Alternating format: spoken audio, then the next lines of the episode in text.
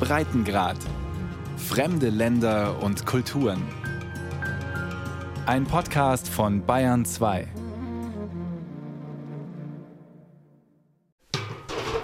Esta es la sopa. Pimiento rojo. Pimiento rojo y 70 Liter fasst der Suppentopf, den Attilano umrührt. Rot ist er, denn viel Paprika, 10 Kilo Hühnerfleisch und Nudeln sind in der Suppe, die sein Sohn Borja und andere Helfer gekocht haben. este para 120. Vor dem Topf auf dem Tisch steht eine riesige rechteckige Paella-Pfanne. Normalerweise kocht Alicia, eine Freundin von Borja, für große Dorffeste oder Altenheime. Doch seit drei Monaten bereitet sie ab 5.30 Uhr morgens bis spät abends Gerichte in Borjas Garage zu. Zu fünft versorgen sie einen Teil der Migranten auf der Kanareninsel El Hierro mit Essen. Borjas kleines Restaurant konnte das Volumen nicht mehr stemmen. Darum kochen sie inzwischen bei ihm zu Hause. Eh. Heute kochen wir Hühnersuppe mit Karotte, danach Thunfisch-Makaroni und sie bekommen Saft und Brot. Die Senegalesen essen sehr gerne viel Reis, Hühnchen, Frikadellen und Makaroni. Jeden Tag gibt's gemischte Gerichte. Heute kochen sie nur für 82 Menschen. An manchen Tagen mussten sie 235 versorgen, jeweils morgens, mittags und abends. Erst ein Sandwich, dann ein reichhaltiges Mittagessen und schließlich noch ein Abendbrot. Das Essen verteilt dann das Rote Kreuz in den improvisierten Erstaufnahmelagern auf der zweitkleinsten der Kanareninseln. Zeitweise waren auf El Hierro mehr als 500 Migranten gleichzeitig, vor allem aus dem Senegal, aus Mali, Guinea und Gambia. Für die Insel eine gewaltige Aufgabe. El Hierro ist das Gebiet, das in ganz Spanien in den letzten Monaten unter dem größten Migrationsdruck gelitten hat. Wir sind 7500 Einwohner und alleine zwischen Oktober 2020 und Februar 2021 sind etwa 1000 Migranten hier angekommen. Der Großteil von ihnen, 775 Personen, wurde inzwischen nach Teneriffa gebracht. Wir sind eine sehr kleine Insel mit nur 277 Quadratkilometern.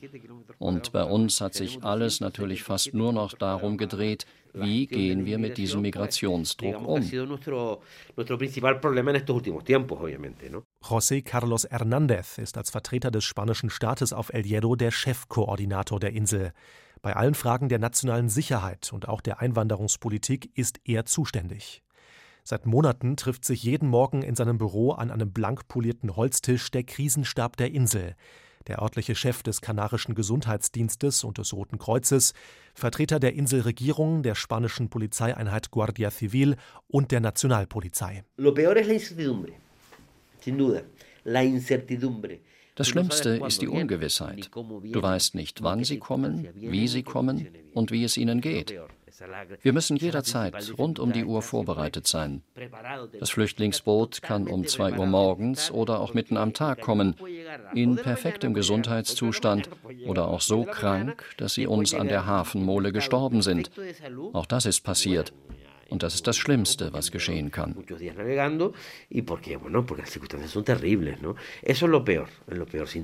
Wenn José Carlos schläft, liegt sein Handy neben ihm. Er ist 24 Stunden erreichbar, um alles zu koordinieren, wenn der Alarm der Küstenwache kommt. Auch in der Weihnachtsnacht kam ein Anruf der Polizei um 3 Uhr morgens. Am dramatischsten war jedoch ein Tag im November. 60 Kilometer vor der Küste El Hierros trieb ein Fischerboot mit 158 Menschen an Bord. Moussa Diop war einer der Insassen. Der 27-jährige Student stammt aus Joal Fadiout, einem senegalesischen Fischerdorf. Ende Oktober waren er und sein Bruder zusammen mit den anderen Senegalesen an Bord des Fischerkahns gestiegen. Rund 450 Euro hatte er für die Überfahrt bezahlt, die ihn beinahe sein Leben kostete. Nach einer Woche auf dem Atlantik waren Benzin, Wasser und Essen aufgebraucht. Eine weitere Woche trieben sie auf dem Meer. Während der letzten sieben Tage hatten wir weder Wasser noch etwas zu essen. Wir hatten schon alle Hoffnung aufgegeben. Wir haben diese sieben Tage nur überlebt, indem wir Meerwasser getrunken haben. Etwa 60 Kilometer vor El Hierro, als die jungen Senegalesen dachten, sie würden sterben, sahen sie plötzlich ein Frachtschiff. Aus leeren Benzinkanistern bauten sie ein Kanu und rissen Holzplanken von ihrem brüchigen Kahn als Ruder ab. Sieben Menschen kletterten auf das Kanisterkanu und paddelten mit letzter Kraft, um das Frachtschiff auf sich aufmerksam zu machen. Diese sieben Personen haben ihr Leben für uns alle riskiert. Sie hatten nichts zu trinken oder zu essen und waren schon mit ihren Kräften am Ende. Und sind dann noch 15 Kilometer gerudert, bis das Frachtschiff sie gesehen hat und die Küstenwache gerufen hat. Wenn sie das nicht geschafft hätten, wären wir alle gestorben.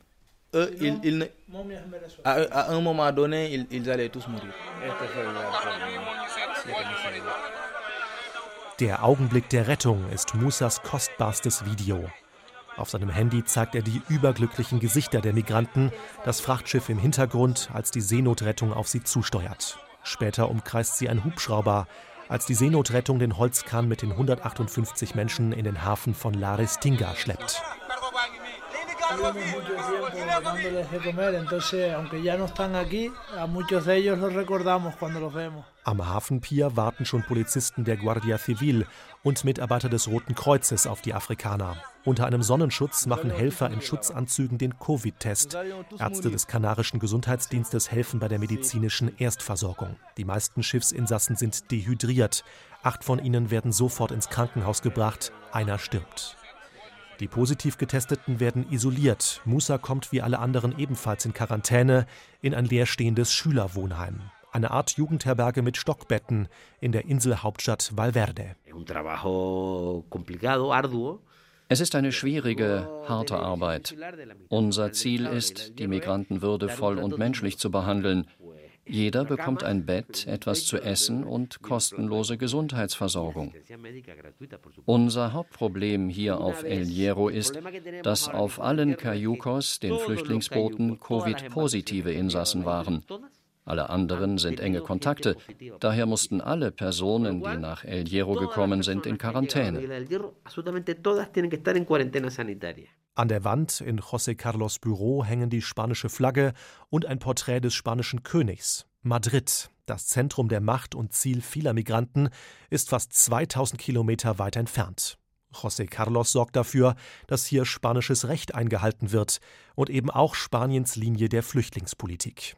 Doch was tun bei diesem Druck inmitten der Pandemie, ohne Auffanglager? Gemeinsam mit der Inselregierung improvisierte er in den letzten Monaten so gut er konnte. Der sozialdemokratische Inselpräsident Alpidio Armas stellte neben dem Inselkrankenhaus und dem Schülerwohnheim auch eine Sporthalle, eine Ringkampfarena und eine Jugendherberge zur Verfügung. Una mm.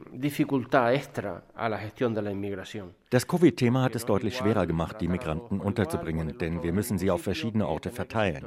Auch gesundheitlich können wir sie nicht gleich behandeln. Viele haben ja Verbrennungen und sind dehydriert. Alle müssen auf Covid getestet werden. Dann müssen wir die Positiven von den Negativen trennen, die Männer und Frauen und die Kinder. Und darauf ist El Hierro nicht vorbereitet. y realmente el hierro no tiene recursos para, para hacer todo eso, ¿no?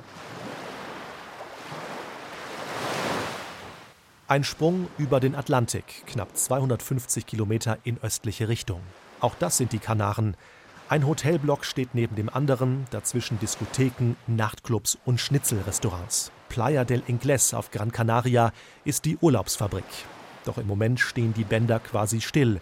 Die Pandemie hat die Zahl der Touristen im vergangenen Jahr um 71 Prozent einbrechen lassen. Nur einzelne Deutsche und Briten spazieren jetzt die Strandpromenade entlang und das Anfang des Jahres, wo hier eigentlich die Hauptsaison läuft. Es sind mehr Migranten, die an diesem Nachmittag an einer Ufermauer sitzen. Sie haben ihr Quartier gleich um die Ecke, im Vier-Sterne-Hotel Waikiki. Es ist eine der Notunterkünfte für Menschen aus Afrika. Wir haben nach einem Notruf von spanischen Behörden haben wir gesagt, wir öffnen unsere Türen für zeitliche Maßnahmen wir werden alles veranstalten, damit es professionell und gut und humanitär gemacht wird, sagt der Niederländer Tom Smulders, Vizepräsident des Hotelierverbandes FED. Für die Betreiber der Hotels hörte es sich im November erst einmal nach einem guten Geschäft an. Der spanische Staat mietet Migranten in den Zimmern ein, die wegen der Urlauberflaute leer stehen. Zumindest der ein oder andere Hotelier konnte sich so durch schwierige Corona-Wochen retten. Doch Tom Smulders stellt klar, wir können nicht gestatten, dass es eine Dauersituation gibt, weil wir sind touristische Anlagen. Sie haben recht, wir werden da auch für bezahlt. Nicht die Preise, wie wir in anderen Jahren gehabt haben. Pro Migrant und Nacht zahlt die Regierung etwa 45 Euro. Eigentlich sollte dieser Deal mit den Hoteliers bis Ende Dezember laufen. Dann war ein Umzug der rund 8000 Migranten aus den Hotels in Übergangsquartiere gedacht. Doch diese Camps wurden und wurden nicht fertig. Die Bauarbeiten verzögerten sich von Woche zu Woche. Tom Smulders und seine Kollegen verlängerten die Frist für den Umzug bis Mitte Februar.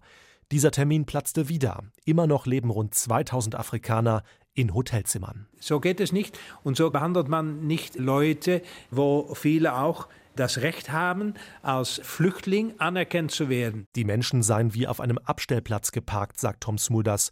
Man kümmere sich nicht gut genug um sie. Der Niederländer berichtet von Problemen mit Migranten in manchen Hotelanlagen. Einige seien aggressiv geworden, hätten sich als Minderjährige ausgegeben, um einen besonderen Schutzstatus zu genießen, obwohl sie in Wirklichkeit über 30 gewesen seien. Doch langsam leerten sich diese Problemhotels, erzählt Smulders, und die Menschen werden in den neuen Camps untergebracht wohl auch eine Kostenfrage. Zeltstädte zu errichten und gleichzeitig Hotelzimmer für mehrere tausend Menschen zu bezahlen, kann sich die Kanarenregierung nicht allzu lange erlauben. Gut 50 Kilometer von Playa del Ingles entfernt liegt die Hauptstadt Gran Canarias, Las Palmas. Rund 380.000 Menschen leben hier. Es ist das Geschäfts- und Verwaltungszentrum der Insel, in dem die Fäden zusammenlaufen. Auch beim Thema Migration. In Las Palmas hat der spanische Staat mehrere Flüchtlingscamps errichtet, sowohl Stellen für die Erstaufnahme von Migranten, wo ihre Identität festgestellt werden soll, als auch Unterkünfte für längerfristige Aufenthalte. Seit ein paar Wochen leben Menschen aus Afrika dort. Endlich, sagt Chema Santana von der halbstaatlichen Flüchtlingsorganisation FEAR. Es habe viel zu lange gedauert, dass die ersten Quartiere bezugsfertig gewesen seien. Allerdings sieht Schema die Standorte kritisch. In einigen der Stadtviertel mit den größten sozialen Problemen sind nun die Camps entstanden. So hat es die Regierung entschieden. Nicht etwa, weil Untersuchungen ergeben hätten, dass die Standorte besonders geeignet wären. Nein, weil das Verteidigungsministerium dort Grundstücke besitzt. Die Stadtteile stehen in der Liste der Problemviertel, die das Sozialministerium erstellt hat. Die Ministerien haben sich wohl nicht abgesprochen. Man kann doch nicht ein Zentrum für 1500 Migranten in solche Viertel bauen. Das wird nicht funktionieren.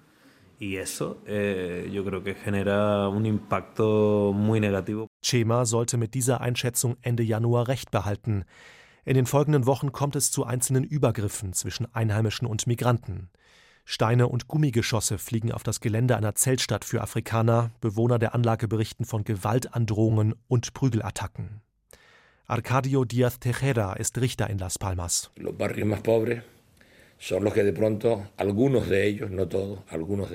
Einige Bewohner der ärmsten Viertel, nicht alle, haben einen Sündenbock gefunden. Menschen, die noch ärmer und verletzlicher sind als sie selbst. Die Ärmsten lassen also ihre aufgestaute Wut an den Vergessenen unserer Gesellschaft aus, sei es die hohe Arbeitslosigkeit, die wirtschaftliche Lage wegen der Pandemie, die Angst vor der Zukunft und so weiter. Die Stimmung scheint zu kippen, zumindest an einigen der Punkte, an denen Einheimische und Migranten eng beieinander leben. So etwas habe er in der Bevölkerung Gran Canarias noch nie erlebt, sagt Antonio Santana. Der 53-Jährige stammt von der Insel und arbeitet als Sozialarbeiter, kümmert sich seit langem um ankommende Afrikaner. Selbst im Jahr 2006, als so viele Migranten in Booten auf den Kanaren ankamen wie nie, habe es keinen spürbaren Rassismus unter den Einheimischen gegeben. Antonio glaubt, dass das an der Geschichte der kanarischen Gesellschaft liegt. Die Menschen auf den Kanaren haben in der Vergangenheit selbst Erfahrungen als Migranten gesammelt. Etliche sind nach Lateinamerika gegangen, nach Venezuela, Kuba oder Uruguay. Und wir haben immer Fremde bei uns aufgenommen. So sind wir aufgewachsen, ich selber auch. Aber jetzt gibt es etwas Neues. Die extreme Rechte in Spanien hat Rückenwind und in den Medien hat sie einen Lautsprecher für ihre Ideologie gefunden. Dazu kommen die sozialen Netzwerke, in denen oft Falschmeldungen unterwegs sind.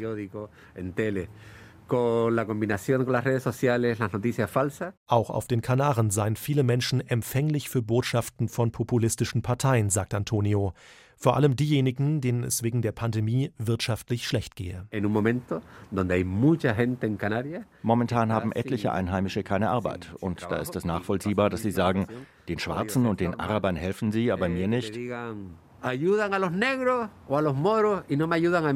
Aber das ist natürlich falsch. Vor allem die Jugendarbeitslosigkeit ist auf den Kanarischen Inseln hoch. 57 Prozent der unter 25-Jährigen haben keinen Job. Es ist die höchste Quote von ganz Spanien. Ein Hauptgrund dafür ist die Pandemie. Tausende junge Menschen arbeiten normalerweise im Tourismus. Weil das Geschäft mit Urlaubern brach liegt, sind etliche Hotels geschlossen und Arbeitsplätze weggefallen. Doch unter einigen jungen Menschen auf den Kanaren hält sich die Theorie, dass auch die Migration schuld sei an dieser Entwicklung, dass Zuwanderer den Einheimischen die Arbeit wegschnappten. Daniel aus Las Palmas hört diese Behauptung immer wieder, sagt er. Der 27-Jährige hat selbst längere Phasen von Arbeitslosigkeit durchmachen müssen. Er drückt es so aus, die starke Migration habe die Arbeitsbedingungen auf den Kanaren schlechter werden lassen. Wenn ich als Spanier zum Beispiel kein Gehalt akzeptiere, das unter 1000 Euro im Monat liegt, gibt es immer einen Migranten, der diesen Konditionen zustimmt. Egal wo er herkommt, aus Lateinamerika oder aus Afrika. Das haben wir in den vergangenen Jahren oft gesehen. Der Migrant stiehlt uns nicht den Job. Er will unbedingt arbeiten. Die Bedingungen sind ihm egal. Das führt dazu, dass auch uns nur noch prekäre Verträge angeboten werden.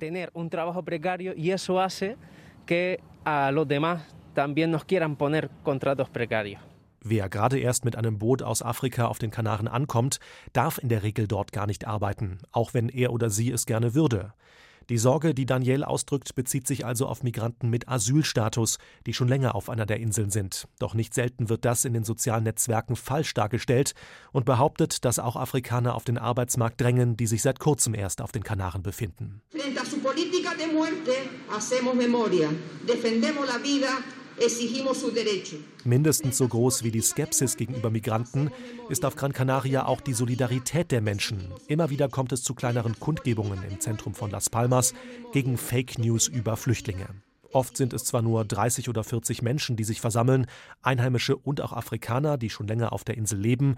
Ihre Botschaft vertreten sie aber laut und entschlossen, mit Megafon und auf Transparenten in der Hand. Die Rechte der Migranten müssten verteidigt werden, ihnen stehe eine würdige Unterbringung zu.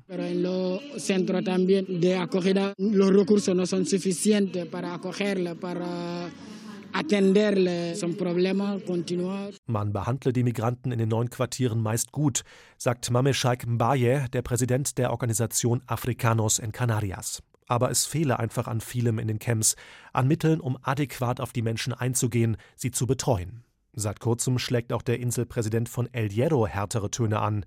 Er hat der kanarischen und der spanischen Regierung ein Ultimatum gestellt. Diese sollen unverzüglich die inseleigenen Unterkünfte räumen und nach Monaten endlich selbst für ein funktionierendes Aufnahmezentrum für die Migranten sorgen. José Carlos Hernández, der Krisenmanager des spanischen Zentralstaats auf der Insel, hat zunächst ein anderes Interesse, alle Migranten, die sich noch auf El Hierro befinden, nach Teneriffa zu bringen.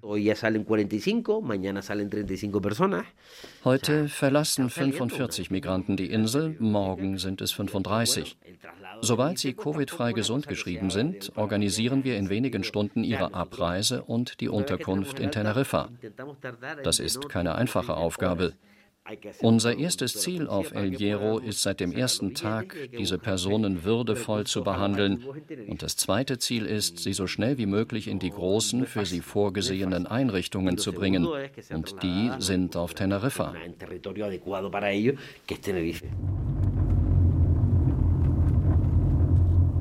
Für die Fahrt nach Las Raíces braucht man gute Reifen. Das größte Quartier für Migranten auf den Kanarischen Inseln ist im Norden von Teneriffa entstanden, auf einem Militärgelände versteckt in einem Waldstück. 2000 Menschen sollen hier Platz haben. Zu dem Camp führt nur ein holpriger Feldweg. Immer wieder fliegen Propellerflugzeuge dicht an dem Areal vorbei. Es liegt nicht weit vom Flughafen Teneriffa Nord entfernt.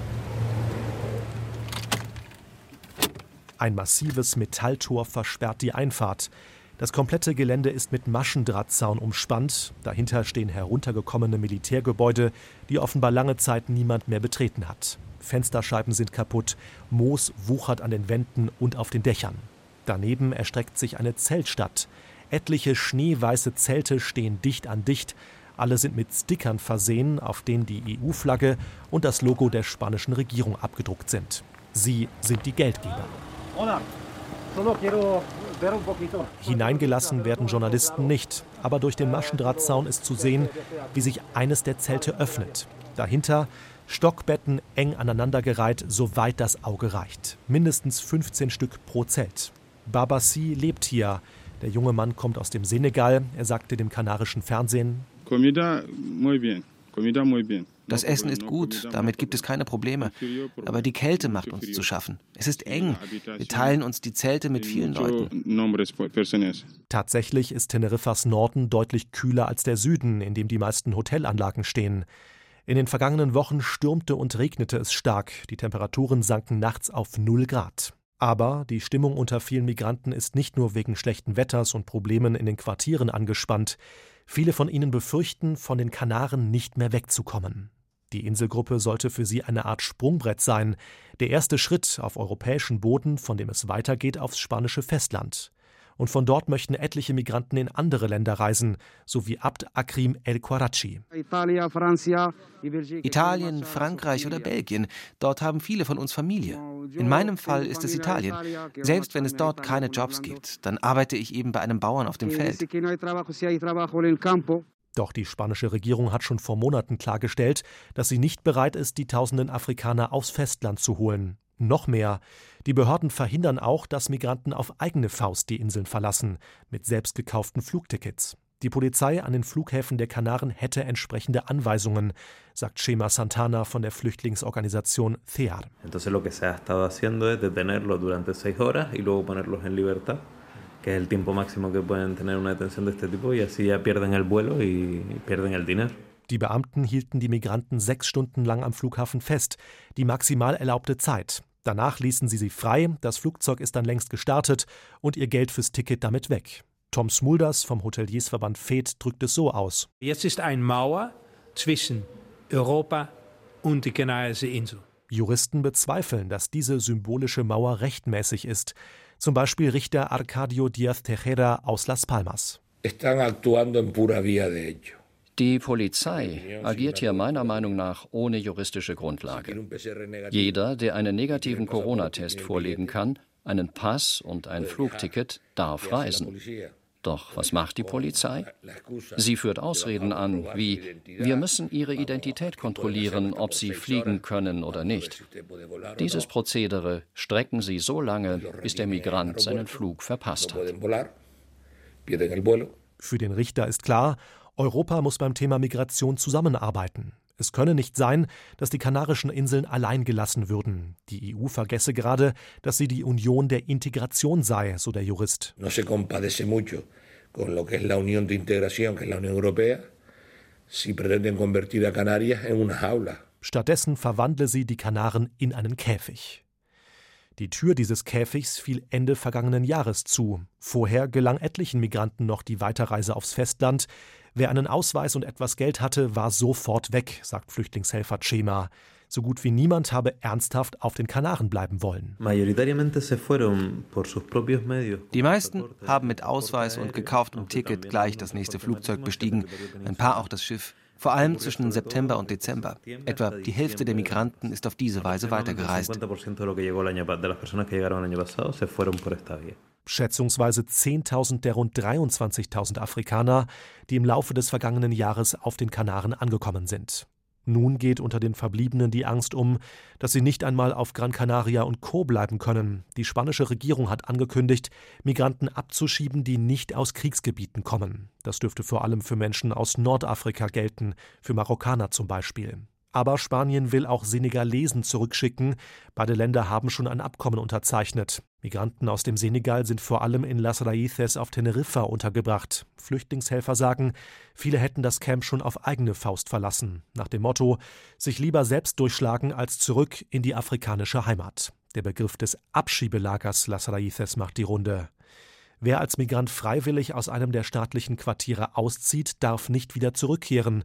Die Konsequenz, etliche von ihnen leben nun auf der Straße. Sozialarbeiter Antonio Santana berichtet von 300 bis 400 Afrikanern allein auf Gran Canaria, die kein Dach über dem Kopf haben. Amigo, tres, tres, tres semana, mañana, sí, todos días, dormir das kanarische Fernsehen zeigt Migranten auf der Insel, die in einem Gebüsch schlafen, seit drei Wochen schon, sagt einer der jungen Männer. Der Traum von Europa, einem halbwegs stabilen Leben, für viele Afrikaner auf den Kanaren, scheint er gerade zu zerplatzen. Zurück in die Garagenküche auf El Hierro. Hier hat das ungewöhnliche Team die Hühnersuppe in Einwegplastikschüsseln gefüllt. Die Aluschachteln mit den Thunfischnudeln sind schon im Van gestapelt Borja und sein Vater bringen sie gleich zum Roten Kreuz, das das Mittagessen dann an die Migranten in der Sporthalle verteilt. Auch ein paar Sandwiches für Allergiker sind geschmiert. Jetzt kratzt das Küchenteam noch die große Paella-Pfanne leer und füllt den Rest in einen Plastikeimer. Das wird das Mittagessen der Helfer, nachdem sie die Flüchtlinge versorgt haben. Musa ist jetzt Teil des Teams. Der Senegalese hilft mit in der Küche. Gerade seift er die Paella-Pfanne ein und spritzt sie mit einem Gartenschlauch ab. Dann wäscht er sich die Hände und checkt die neuen Nachrichten auf dem Handy. Die Senegalesen, die mit ihm an Bord des Schiffes auf die Kanaren waren, haben sich in einer WhatsApp-Gruppe vernetzt, um verbunden zu bleiben. Eine Frau hat es inzwischen nach Barcelona geschafft, zwei Männer zu ihrer Familie in Bilbao. Die meisten warten aber noch in Hotels auf Teneriffa, dass über ihr Schicksal entschieden wird. Ob sie auch unter das Rückführungsabkommen mit dem Senegal fallen und bald abgeschoben werden. Die meisten sind Fischer, die im leergefischten Meer nichts mehr fangen. Musa sieht trotz Studium für sich keine Zukunftsperspektive im Land. Seine Lebensvision hat sich geändert. Der 27-Jährige will nicht mehr aufs europäische Festland, sondern sich ein Leben hier auf El Hierro aufbauen. Ich hätte eigentlich nach Barcelona gewollt, sagt Musa. Und jetzt zurück in den Senegal, zieht Alicia ihn auf.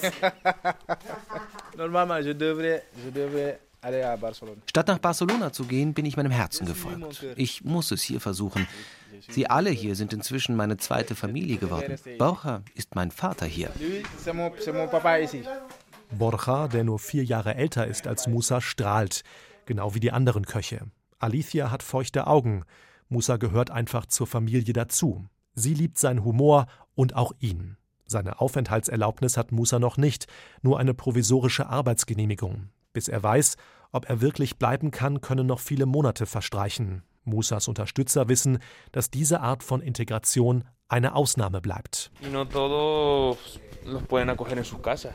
Nicht alle können die Migranten in ihren Häusern aufnehmen. Wenn Leute ihnen mit den Papieren helfen, sie dann aber alleine auf der Straße lassen, das funktioniert nicht. Sie haben ja kein Zuhause, in das sie gehen können. Wir haben uns wirklich um Musa gekümmert. Er lebt in unserem Haus, wir geben ihm Arbeit, bezahlen ihn, das kann natürlich nicht jeder machen.